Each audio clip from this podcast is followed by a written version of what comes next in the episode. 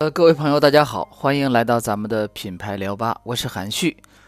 呃，今天呢，我们接着聊一点品牌的话题，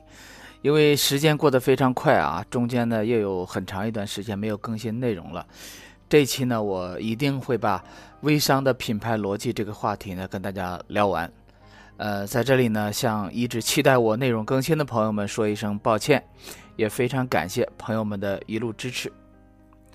按照我们之前的约定呢，我们今天就从具体的操作层面聊一下微商的品牌逻辑。那说起来，微商呢，其实我们每一个人都不陌生，也因为不管你是不是做过，但是你在生活中经常能够见到。啊，就像现在我们打开手机，不管什么时间、什么地点，你打开你的微博、微信，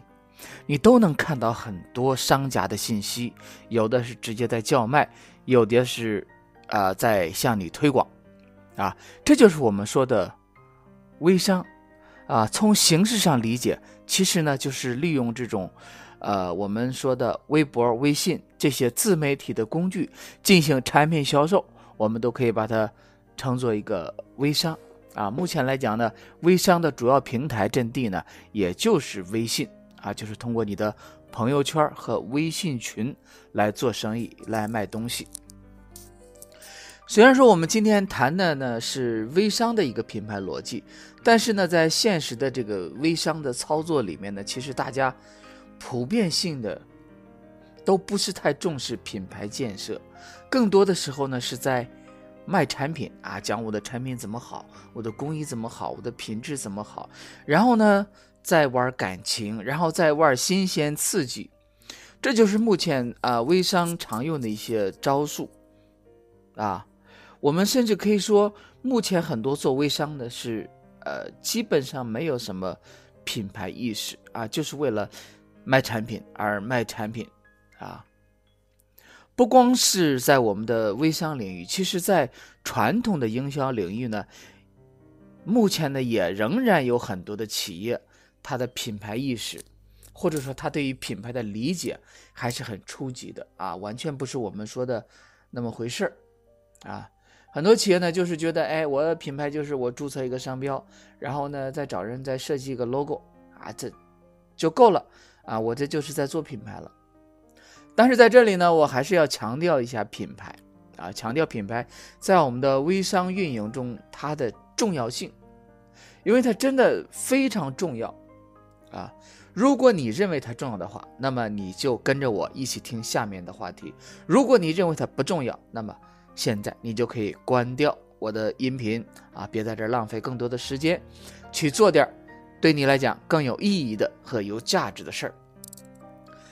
那我们要说清楚微商的品牌逻辑，我们首先要聊两个话题。第一个话题呢，就是移动互联网它的特点是什么？那这些特点呢，对于微商的运作，它又内有哪些影响，或者说？有什么样的要求啊？因为我们说微商存在的前提呢，它就是移动互联网，所以说我们必须弄清楚移动互联网的特点，我们才能讲明白微商的品牌逻辑。这是第一个话题。第二个话题呢，就是微商的运作逻辑是什么？在微商的这样一个运营体系下面，他对品牌有什么样的要求？那我们说弄明白了这两个问题，我们才更容易理解微商的品牌逻辑，也更容易从本质上来把握，而不是简单的学一个方法去操作微商的品牌。那我们首先说一说移动互联的特点，以及它对微商的一些影响和要求。关于这个问题呢，我们可以简单的从头理一下啊，回顾一下互联网它的一个发展的脉络。那互联网技术呢，是在一九六九年诞生的，然后呢，大概是在一九九五年的前后进入到了中国。那然后大家都可以想想到，就是中国的互联网进入 PC 互联网时代。那后来就随着互联网技术的不断进步，啊，那互联网的应用呢，就一步一步的深入到了我们的生活里面。那更多的细节和过程我就不讲了，这里只是做一个简单的回顾。那然后我们说，然后到了二零零八年的时候，我为什么强调一下二零零八年？因为二零零八年呢，对于中国人来讲是一件非常骄傲的事情，因为奥运会这一年在北京举办了，所以是每个中国人都非常啊提升信心的一一年啊。那我提二零零八年呢，不光是因为奥运会这一年在北京举办了，因为这一年我们可以看作是，呃，互联网发展的一个分水岭，啊，就是这一年苹果的智能手机，那在中国上市了，啊，算是正式开启了一个互联网的移动时代。那后来当然就一发不可收了，当然到了今天我们来讲说，智能手机的普及率已经非常高了，那一。移动终端上的各种商业和生活应用呢，也是应有尽有。那我们的生活也已经说完完全全的进入到了一个移动互联时代。那么关于移动互联网呢，马化腾呢曾经说过一句话，他说：“PC 时代只是互联网的热身阶段，真正代表互联网方向的是移动互联，移动互联才是真正的互联网时代。”那这句话虽然说的有点夸张啊，但是我认为它却是一个不争的事实，因为互联网真正开始对我们每一个人产生深刻的影响啊，像血液一样渗透到人们的每一个细胞，啊，的的确确是从移动互联时代开始的。我们回顾移动互联网时代之前近四十年的这个互联网的发展历程。啊，从 Web 一点零发展到 Web 的二点零，再到三点零。尽管说这个过程中也诞生了一批非常优秀的互联网公司，比如说像新浪啊、搜狐啊这样的门户网站，当然还有呃优酷、土豆，还有像天涯这样的论坛等等，呃，还有像阿里巴巴、京东这样的电商企业。但是我们发现，在营销领域，互联网真正开始对营销领域产生革命性影响的，我认为也应该是从移动互联时代开始的。因为从本质上来讲，啊，不管互联网在实际应用中它承载了多少的内容和价值，因为它本身首先就是一种信息传播和交流的工具。那这种工具在现实生活领域里面，它的这个触角。伸得越远，渗透的越深，那它对我们生活产生的影响自然也就更大。所以，我们说从这一点上来判断啊，就算我们不用大数据去论述、去分析，就从我们每一个人现实生活中跟移动互联网它的密切程度上，你去观察，其实就可以得到这样一个结论啊，这就是传播真正对我们的生活产生革命性影响，就是。移动互联时代，那么我们说移动互联到底有哪些不同？最大的不同就是它解决了人们随时随地随性的传播、分享和互动的问题，真正的让我们每个人都成了网络内容的制造者、传播者和互动者。所以呢？它才能够把人们吸引到移动互联网上面来，啊，这样我们说就给我们带来了一个革命性的变化。首先，我们从媒体的功能的这个角度来看，那移动互联网首先是打破了传统媒体的对信息的垄断的地位，因为我们说传统媒体本身对信息它是有加工和过滤功能的。呃，它需要对信息的内容进行制作，然后呢才能传播出去。那这个就影响了信息传播的这种时效性啊。当然，有时候对某些信息的客观性可能也会产生一定的修饰、影响或偏差。但是移动互联网就不一样了，因为我们每个人都可以随时随地的发布内容啊，不管是因为。呃，时效性也好，还是它的客观的真实性也好，因为它满足了人们追求真相的一个需求，满足了人们这种猎奇的心理和围观的心理。比如说，现在网上有很多新闻一出来，其实比如说我来讲，我上去可能对新闻的内容简单一浏览，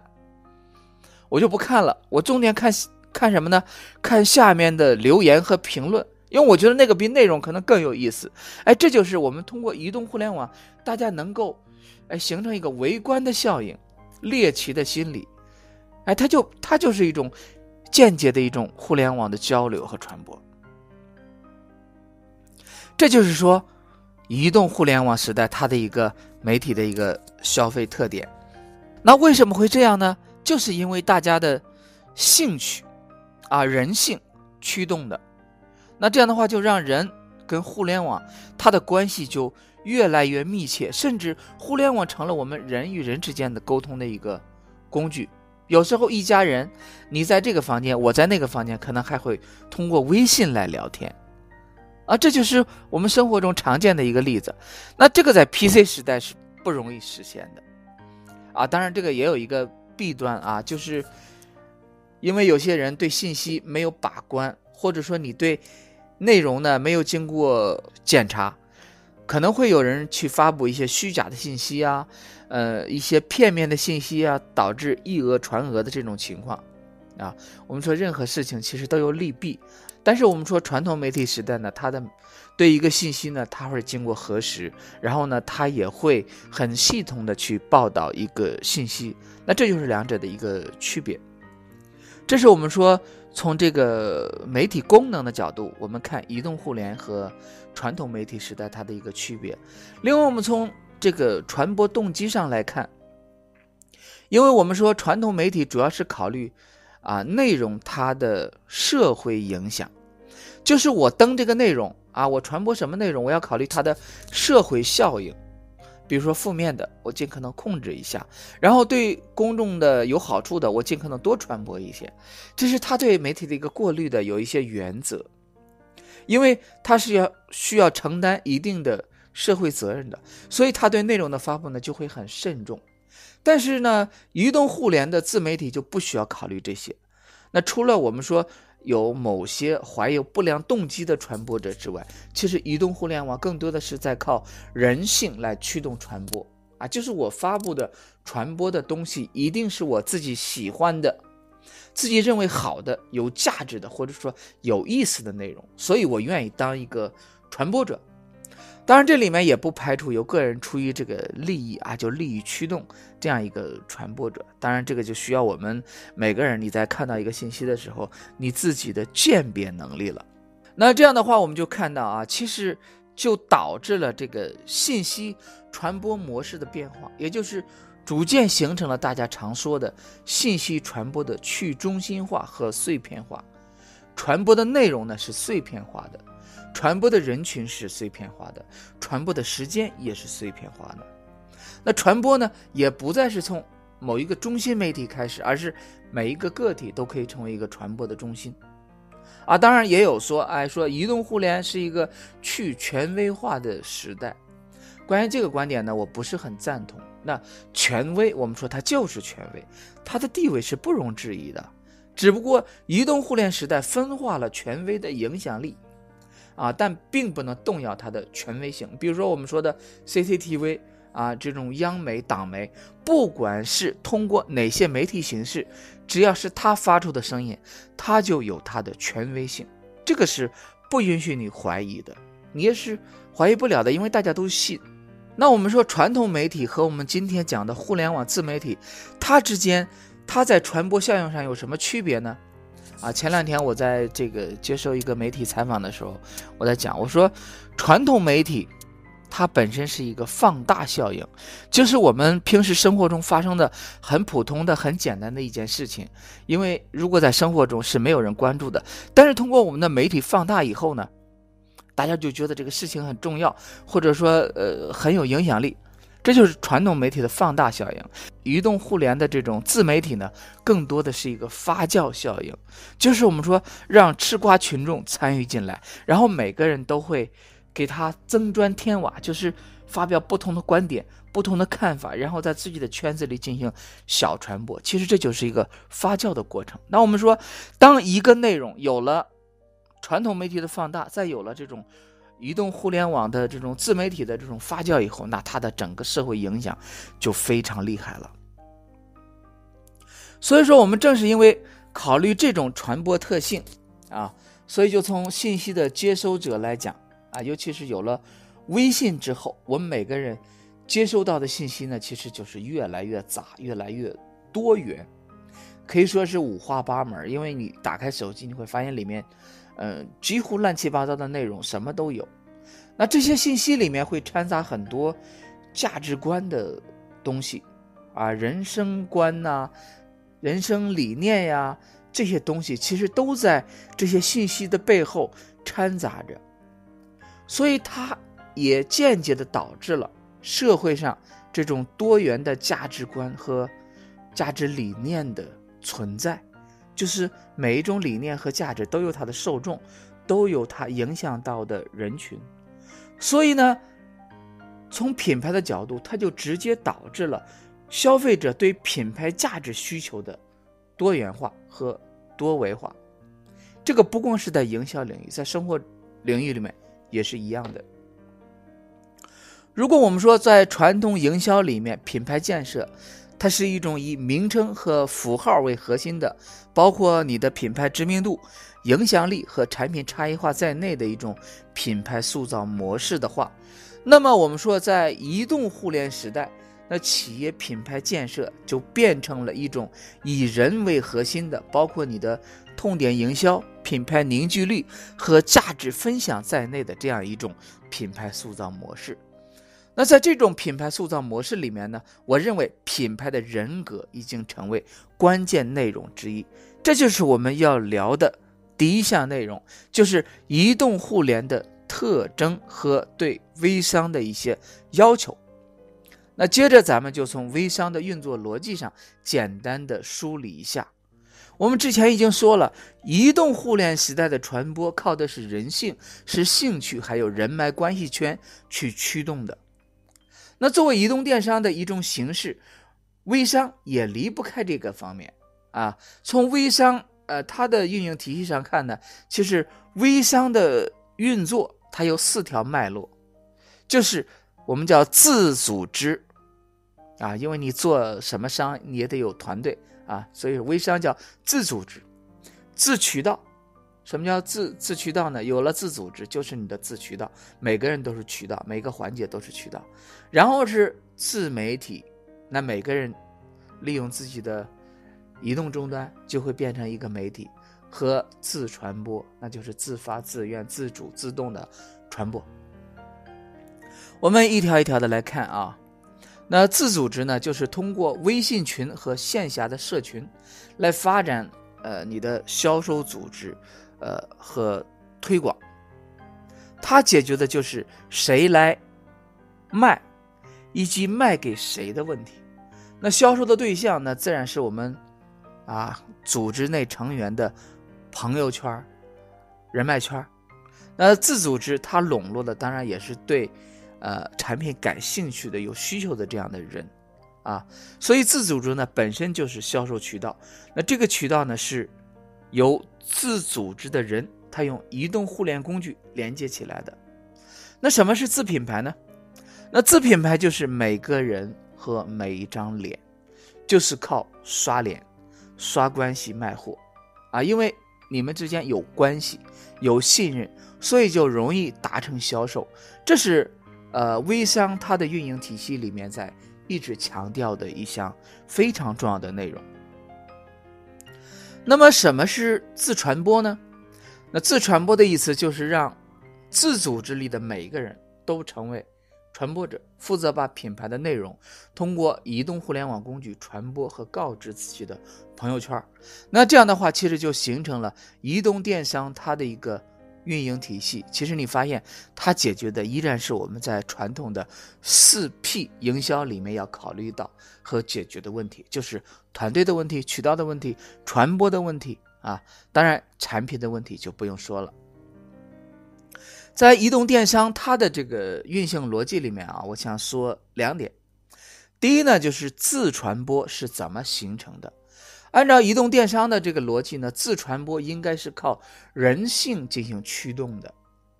啊，就是你得把你品牌的内容做的让消费者感兴趣，让他呢因为兴趣去主动的传播。但是实际上我们发现这一点正在变得越来越难，一是消费者的兴趣点越来越高，啊，这个跟看笑话一样，你见的多了就不容易发笑了。啊，刚开始可能笑点很低，兴趣点很低，但是时间长了你就有抗体了。那其实就意味着说，你想要做出一个有传播力的内容，其实今天的营销环境里面，这个工作正在变得越来越难。啊，这个还真不是说一般企业你想做就能够做到的。虽然说道理讲起来大家都懂，啊，但是做起来。真的不是说你想做就能做出来的，那我们说怎么办呢？那就得靠利益去驱动。那利益是什么呢？就是你分享内容之后的利润回报。比如说三季分销，靠的就是这个。但是呢，你靠利益去驱动传播，你靠产品去打动顾客，这种模式能带来多少客户的转化？这个确确实实是一个值得商榷的问题。当然了，具体的方法也很多，因为我们今天不是，呃，专门的聊这个话题，所以我就不展开讲了。还是回到我们的品牌这个话题上，啊，以后有机会呢，我们再详细聊聊，呃，微商的操作的这样一个话题。那这里面呢，我先抛出一个问题啊，就是说，单纯的靠利益和人性来驱动的传播和分享，能不能持续维系？微商体系的一个运营，大家可以在实际操作中呢去仔细认真的去思考一下这个问题。那第二个问题呢，我再说一下自品牌的问题。在微商它的运营体系里面呢，呃，自品牌呢就是把自组织的每个人都做成品牌，或者说找一个权威的专业的人作为微商品牌。啊，在上一期的内容中呢，我已经讲了，这种纯粹靠关系、靠刷脸的这种维系的纽带，其实也是很脆弱的。我认为它不足以啊维持这种它长时间的一个运营。那为什么这么说呢？还有一个很重要的原因，就是我们需要对生意的本身有更本质的认识。那这个世界上的生意呢，其实就简单的可以分为两种。啊，一种是呢，熟人之间的生意，啊，一种就是陌生人之间的生意。现在微商做的其实是熟人之间的生意，因为在微商的运营模式里面有一个非常重大的一个假设条件，就是有了互联网之后，任何人之间都可以成为熟人，都可以联系起来，啊，把生意做成熟人之间的生意，那这一点。能不能实现呢？每个人都可以从自己的生活里面，根据自己的生活体验去找到属于自己的答案。我们后面再说这个话题。然后呢，咱们再聊一聊陌生人之间的生意。我们说，在传统的营销时代，那企业为什么要大力的做广告、树品牌呢？其实它的一个核心目的，就是为了解决陌生人之间的信任问题。那为了做好陌生人之间的生意，那只有说信任的问题解决了，我们才能够解决发展速度和发展规模的问题。啊，这也是当初企业发明品牌的一个最本质的一个动机，就是利用品牌建立信任，然后快速的促进企业的发展速度和规模。虽然说现在有了。互联网技术从理论上可以实现说人与人之间的无限的互联，啊，也就是说我们说的构建关系，但是操作起来的难度还是相当大的。而且我们说仅仅靠线上沟通，呃，靠点赞或者评论去建立的关系，啊，他也必须考虑怎么通过做好熟人之间的生意，进一步做好和陌生人之间的生意。它才能够实现更快更大的发展，包括你微商，你要从线上走到线下，更多的也是为了增进体验和建立品牌的信任，这个是必然趋势。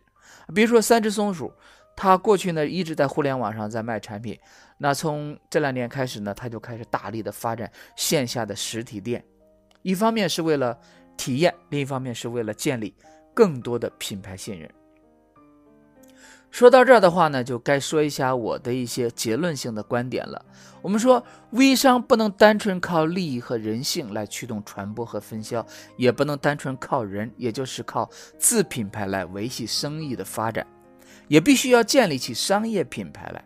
我们说，只有成功的商业品牌才能够弥补建立在人际关系上的这种脆弱的生意关系。微商呢，只有实现了说品牌关系加人脉关系这样的双关系的组合，才能真正的去锁定你的消费者，才能做出影响力来，才能把生意做得更长久、更大。否则的话，你就是一个简单的卖货行为，谈不上任何的经营啊，你的规模和持续性都会受到影响。那么品牌那怎么解决这个问题呢？我的观点啊，说一下，第一呢是要。树立你的品牌意识，重视对商业品牌的辨识和记忆，就是重视你品牌承诺内容的传播，这是第一点。第二呢，就是要塑造品牌的人格化的特性，就是让你的消费者对品牌产生感情。啊，当然说品牌除了带给消费者。一种啊物质层面的满足，就是你产品本身的功能啊、利益啊这些东西，还必须从精神层面，啊，就是从心理上给消费者一种满足，尤其是情感上的共鸣。这个呢，就是我们啊一直在倡导的，就是说品牌塑造的人格化特性，啊，品牌传播人物化，品牌塑造人格化。第三呢，就是在产品上，我们要从过去。这种泛泛的找差异、找特点，转变到啊找消费者的痛点上面来啊，就是说你在互联网思维里面，你的你要做痛点营销。在这三个方面里头呢，我重点聊一下品牌的人格化，因为我觉得这是我们今天在讲，尤其是在微商这个品牌逻辑里面，这是非常核心的一个内容。那关于品牌的人格呢，我们在传统的。营销的品牌观念里面呢，其实，呃，这个观念也是有的啊，就是要品牌性格理论，就是通过塑造品牌的一种啊性格特点来打造一种品牌形象，通过这种品牌形象呢，来培养消费者对于品牌的偏好和忠诚。但是我们说，在移动互联网时代呢，尤其是在微商的这个运营体系里面，我们说要想成功的创建一个品牌。呃，仅仅说去赋予品牌某种性格还是不够的，还必须把这种品牌的人格特性，说我们说做到极致，做得更生动、更具象，必须要有一个或者是一群鲜活的真实存在的人作为背书，啊，就是用人来赋予你品牌的某种人格特性。举个例子来讲啊，就是二零一三年的时候，网上有一个橙子卖的特别火。那说到橙子呢，大家一定会想到这个橙子就是除橙啊，这个是呢本来生活网操作的。那在除橙之后呢，他们后来也照着这种模式推出什么柳桃、潘石榴啊，这个三个叫互联网品牌啊，都曾经在互联网上炒作的挺热。但是我们今天来看，能够被大家记住或者想起来的品牌啊，其实就只有除橙。啊，柳桃呢和潘石榴，正在慢慢的被大家遗忘。另外呢，还有这些年通过互联网做起来的一些品牌，比如说雕爷牛腩、皇太极、呃伏牛堂、西少爷等等。我们发现这些品牌后续它的市场活跃度也好，网络热度也好，以及发展速度也好，都已经大不如前。那为什么呢？各有各的原因，但是很重要的一点就是，无一例外的。这些品牌都没有实现品牌本身与消费者的沟通，没有形成品牌的人格化，过分强调了创始人或者说前期某一个热点的它的这个影响力，这个就相当于我们呃微商操作中的自品牌啊，前期呢，先运用人的效应带来一定的轰动啊，一时的传播，但是呢，你没有办法带来一个持续的成功。那除城为什么能够保持的这么好呢？或者说这么长时间了还能够被大家记着，就是因为他用了啊楚老啊就厨世健他的人生经历，这个经历呢，它不光是一个故事，它有更多的精神内涵啊，它赋予了厨城这个品牌一种人格化的特性。比如说他讲的人生总有起伏，精神终可传承，这就是品牌的人格。那其实再往深究啊，深处去研究的话，我们就会发现，在工业时代之前，很多品牌的建立和形成，其实靠的也都是品牌的人格化。比如说，老干妈、王老吉、王致和、同仁堂这些品牌，在品牌的背后都有一个鲜活的人物形象，他们从一诞生就具备了某种人格特性。那消费者也是靠着这种品牌人格认同。啊，他开始接受和消费这个品牌的，那只不过后来在工业化时代，有了这个现代化的传播工具和手段之后呢，人们才渐渐的忽略了这个品牌特性。那我们说，移动互联网时代品牌人格的塑造逻辑是什么呢？我们认为就是，第一，先让消费者认识人，记住人的性格特点。这是第一步，我们很多做微商的朋友是能够做到的。第二步是什么呢？第二步就是通过人让消费者记住品牌。这个呢，有一部分也是能够做到的。那还有一点，我们认为是最重要的，就是实现你的这种微商品牌可持续发展的一个最重要的一点，就是把。人的性格融进你的品牌里面，实现品牌的人格化。在这个逻辑里面，人格啊不再局限说我们过去讲的一定得高大上这种光辉形象，关键是要真实接地气，而且你围绕这个人格要有故事、有话题，要制造品牌跟消费者他的一个情感上的共鸣。说到这里呢，关于微商的品牌逻辑这个话题呢，也可以告一段落了。有的朋友可能会问啊，你说了，